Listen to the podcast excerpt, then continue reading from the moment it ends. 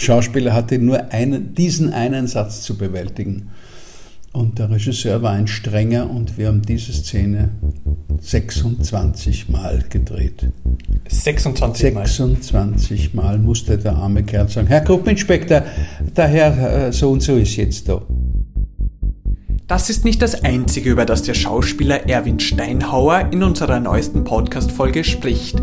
Denn wir räumen auch Weihnachten, Silvester, dem Neujahrskonzert Walzer tanzen und Skifahren ein. Mein Name ist Benjamin Poller und ich wünsche euch viel Spaß bei dieser Ausgabe des Vienna Tee Podcasts.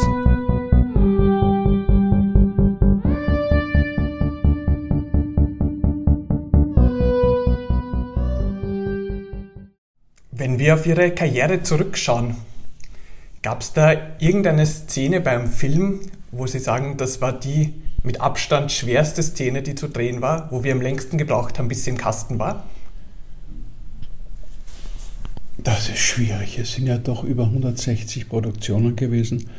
Aber ich, ich kann mich an die kürzeste Szene erinnern und die heikelste, die kann ich Ihnen sagen. Mhm. Das war beim finsteren Tal, wo ich als böser Pfarrer oder Mönch vom Hauptdarsteller in meinem Beichtstuhl mit einer Winchester aus äh, eineinhalb Meter Entfernung in die Stirne erschossen wurde. Und das war ein, ein spezieller Dreh weil äh, meine Hand, die ich schützend vor, meinem, vor meiner Stirn oder vor meinem Gesicht gehalten habe, natürlich eine künstliche Hand war. Die mittleren zwei Finger wurden durch den Schuss weggesprengt. In demselben Moment ist hinten meinem Hinterkopf eine Sprengladung explodiert und hat mein Gehirn sozusagen oder die Masse, die man da draufgeklebt hat als Gehirn, äh, an die Rückwand des Beichtstuhles befördert. Und das Loch, das Einschussloch, wurde erst nachher in der Post gemacht. Aber trotzdem muss es organisch funktionieren, die Sprengung der, der Hand und, das, und die, die Reaktion, äh, das geht, die Sprengung mit dem Gehirn.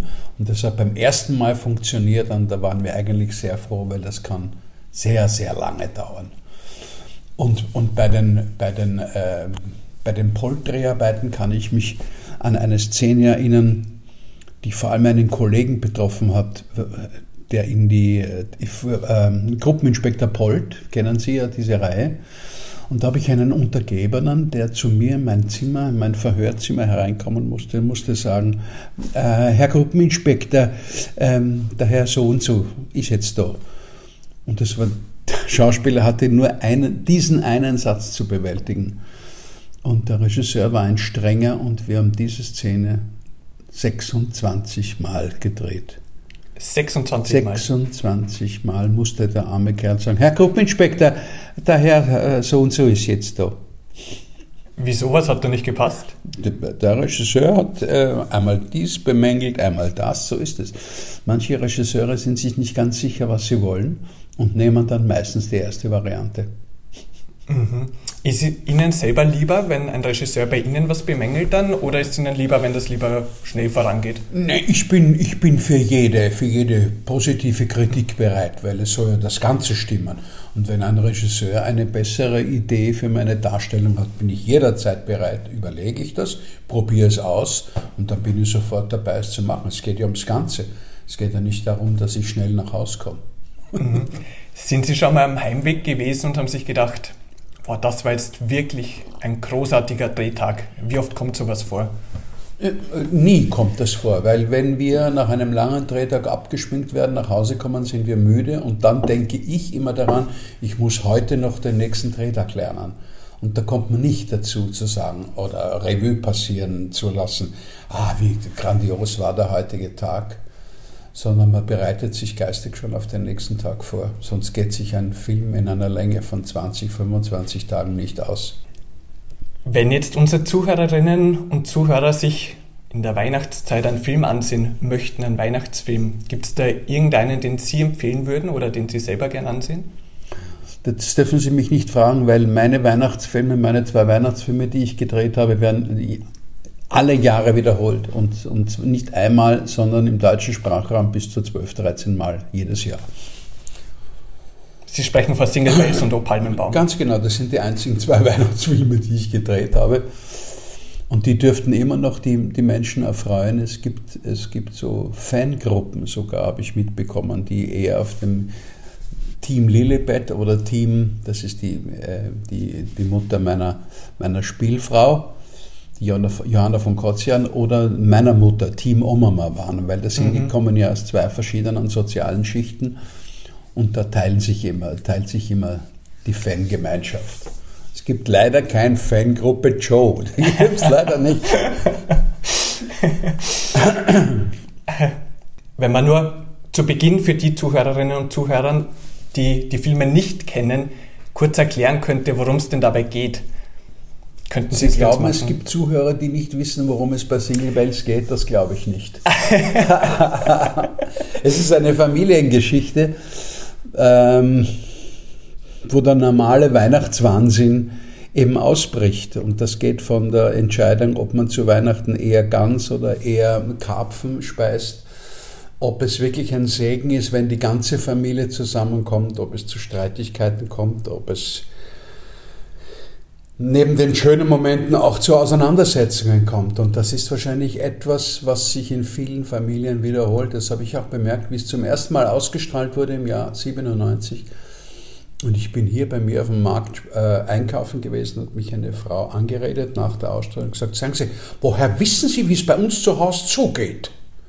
Ich sagte, die kann leider nichts dafür, das war unsere Autorin.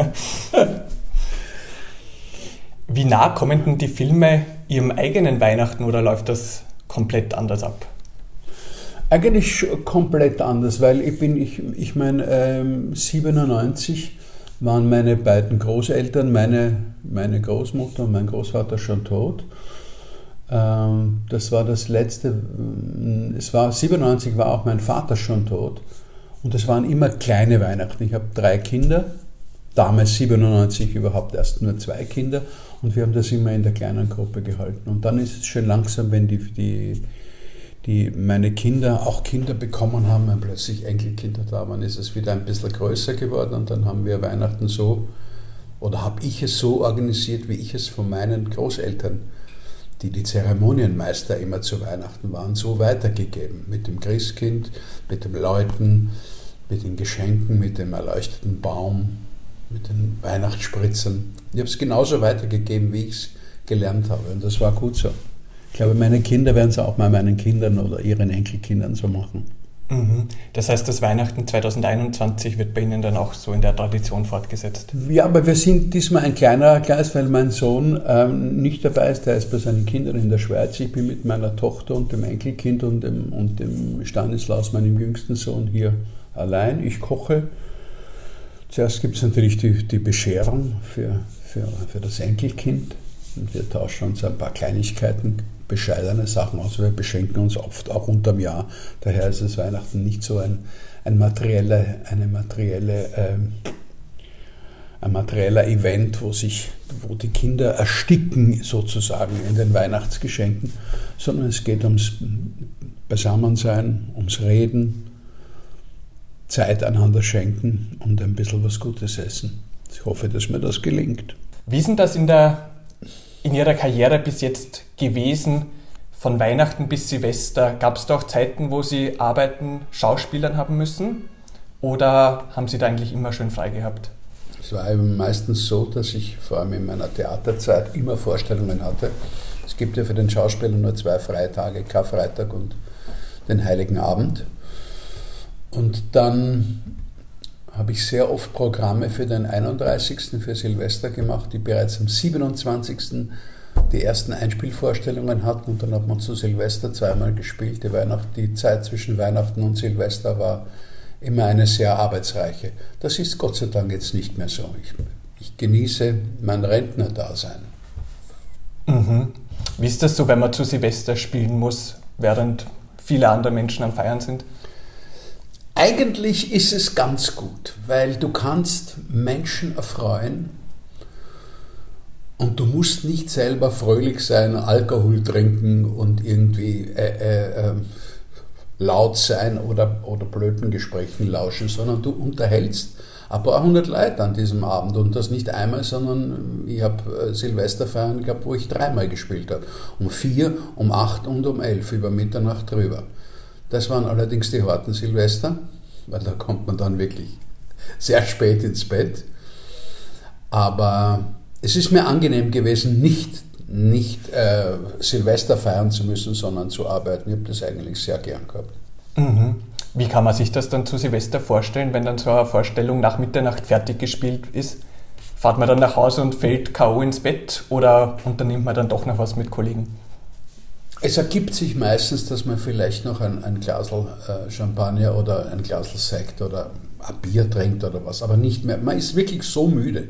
Wenn man um 4 Uhr Nachmittag, 4 Uhr Nachmittag die erste Vorstellung beginnt, bist du ja spätestens um halb drei im Theater. Und dann gehst du um halb zwei in der Früh aus dem Theater raus. Das sind äh, elf Stunden. Das, da hast du keine Kraft mehr zum Feiern.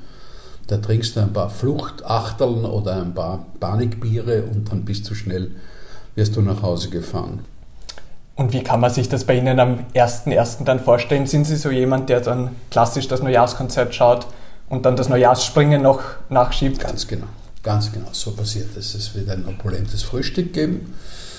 Und äh, zuerst natürlich das Neujahrskonzert, das ich mir einmal in meinem Leben live gegeben habe. Da habe ich die Möglichkeit bekommen, äh, zwei Karten zu kaufen. Aber ich höre es mir jedes Jahr an. Es bewegt mich auch irgendwie. Es bewegt mich auch äh, ähm, beim Jahreswechsel den, den Donauwalzer zu hören. Das habe ich auch wahnsinnig gern. Können Sie Walzer tanzen? Eigentlich nicht. Also ich kann den richtigen Walzer, ist ja der Linkswalzer, den habe ich eigentlich nie getanzt. Man, man, man schunkelt mit seinen Liebsten hier, mit wechselnden Partnern, wenn man eine Party hat, durch den Raum. Aber ich war nie ein großer Tänzer. Verstehe, verstehe. Und sonst das Neujahrspringen, das gehört dann auch dazu, haben Sie gemeint? Unbedingt, unbedingt. Und am besten wäre es, wenn man am zweiten dann in den Skiurlaub fahren könnte, aber das wird heuer auch nichts, weil sich wahrscheinlich schon die nächste, äh, die nächste Dauerwelle auf uns zubewegt. Wie schaut das beim Skifahren bei Ihnen aus? War das sowas, was bei Ihnen dazugehört hat? Zu Weihnachten, nach Weihnachten äh, fahrt man Skifahren oder war das eher nur sporadisch hin und wieder sowas, was Sie gemacht haben? Sehr sporadisch, weil ich ja immer im Engagement war und die Vorstellungen gehen ja weiter und du darfst ja genau genommen nach den Schauspielerverträgen keine, äh, keine gefährliche Sportart betreiben, weil du ja sonst die, die Aufführungen gefährdest. Und ich meine, viele halten sich nicht daran, aber du musst halt aufpassen, dass du gesund bleibst. Weil sonst äh, kommst du, rutschst du in die Gefahr einer Konventionalstrafe. Mhm. Oder du spielst mit Gipsfuß, was auch nicht lustig ist. Mhm. Ist das schon mal vorgekommen, dass Sie ausgefallen sind? Nein, ich, ich eine, hatte eine Operation, ich habe mir am Knie was getan und ich wurde im, äh, im Juli operiert und stand eigentlich im September schon wieder auf der Bühne. Nicht sehr beweglich, aber ich habe gespielt und es ist gegangen. Mhm. In welcher Stadt drehen Sie denn am liebsten? In Hamburg. Wieso? Hamburg ist eine wahnsinnig schöne Stadt. Hamburg, was ja die wenigsten Leute wissen, haben, in Hamburg gibt es mehr Brücken als in Venedig. Das muss man sich mal vorstellen. Mhm. Ich liebe die Atmosphäre in Hamburg. Ich liebe das Wasser, ich liebe den Wind, ich liebe Fisch. Und das trifft sich alles dort wunderbar. Und ich mag den, die, wie soll ich sagen, den trockenen Humor der Hamburger und die Direktheit, die mag ich schon sehr. Mhm. Und man ist am Wasser. Ich bin immer, ich habe das wahnsinnig gerne. Temperaturen sind auch zum Aushalten. Im Süden ist es ja, ich war immer ein, seit der Sonne entgegen, ja immer ein Fan von Jugoslawien oder Italien. Und, äh, aber es ist mittlerweile ist mir das einfach zu heiß. Also das muss schon das Wetter wirklich passen. Und im Norden ist es einfach lebbarer, der Sommer. Mhm. Wie ist das, wenn man dann zum Beispiel in Hamburg dreht? Wohnt man dann für eine Zeit dort? Ja, oder? einen Monat habe ich dort gewohnt. Habe ich meinen letzten Film schon eine Zeit her mit der Hannelore Elsner gedreht, als ihr, ihr Mann. Und da habe ich einen Monat gelebt im Atlantik, wo auch der Udo Lindenberg immer aufkreuzt. Jetzt war schön, ja. Kennen Sie die Leute in Hamburg dann schon auf der Straße? Nein, Gottes, wenn man dort einmal einen Film dreht, kennt dich kein Mensch. Gottes Aber in Willen. Deutschland, wie würden Sie da Ihren Stellenwert beschreiben? Äh, überhaupt, überhaupt keinen. Mein Gott, nein, es, es gibt doch so wenige Sachen, es gibt doch so viele Fernsehproduktionen, dass man, da muss man schon wirklich ewig lang in großen Serien spielen, dass einem die Leute kennen. Aber wenn man so wie ich nur in ausgesuchten Produktionen und vor allem in, äh, in Österreich arbeitet, dann kenne ich Deutschland kennt dich kein Mensch. Vielleicht hin und, ich kriege hin und wieder, ich merke es ja, ich kriege hin und wieder Fanbriefe aus, aus Deutschland, aber das hält sich alles in Grenzen. Nein, ich bin ein Lokaler, ein Lokalstar, aber mehr nicht. Sie haben vorher das Stempelaufdrücken angesprochen. Wie oft gelingt denn das oder in wie vielen Fällen gelingt denn das, dass Sie wirklich einer Rolle oder einem Film den Stempel aufdrücken? Naja, es, es, es gibt so ähm, zwei, wenn man es wirklich Revue passieren lässt, die erste große Geschichte, wo ich mm, wirklich meiner Persönlichkeit wirklich die Rolle auch geformt hat und nicht nur die Rolle, die Persönlichkeit, also vor allem ich die Rolle geformt habe, das war bei der Sonne entgegen. Das war so in meinen, in meinen frühen 30ern der jugendliche, gut aufgelegte, äh, ähm, stets dem Alkohol zusprechende Wiener Cafetier, der aussteigt und dann in Jugoslawien, wie es damals noch geheißen hat, äh, sich die Sonne auf den Bauch scheinen lässt. Der Vikal Havradil von der Sonne entgegen. Das hat schon sehr viel mit mir zu tun gehabt. Die nächste größere Geschichte, haben viele kleine Sachen gedreht, die mich nicht so interessiert haben. Die nächste größere Rolle war dann Anfang der 90er Jahre mit, mit der Gertrud Jesserer, die erst jetzt so kläglich zu Tode gekommen ist, der Salzbaron, wo ich, wo ich ein großer Verehrer, wo wir so quasi ein Pärchen in, in allem, mit allem Respekt gespielt haben. Und dann gab es drei große Sachen, die mich auch sehr beschäftigt haben. Das war erstens äh, natürlich äh, Polt. Diese Rolle war für mich nicht von vornherein äh, wie gespuckt, sondern die musste ich mir wirklich erarbeiten. Gott sei Dank unter der Hilfe eines äh, Regisseurs, Julian Bölzler, hat genaue Vorstellungen gehabt und hat mich eigentlich gut zu der Rolle hingeführt. Dann war es Brüder mit dem Wolfi Böck und mit dem Andi Wittersek. Und das dritte war ähm, Trautmann.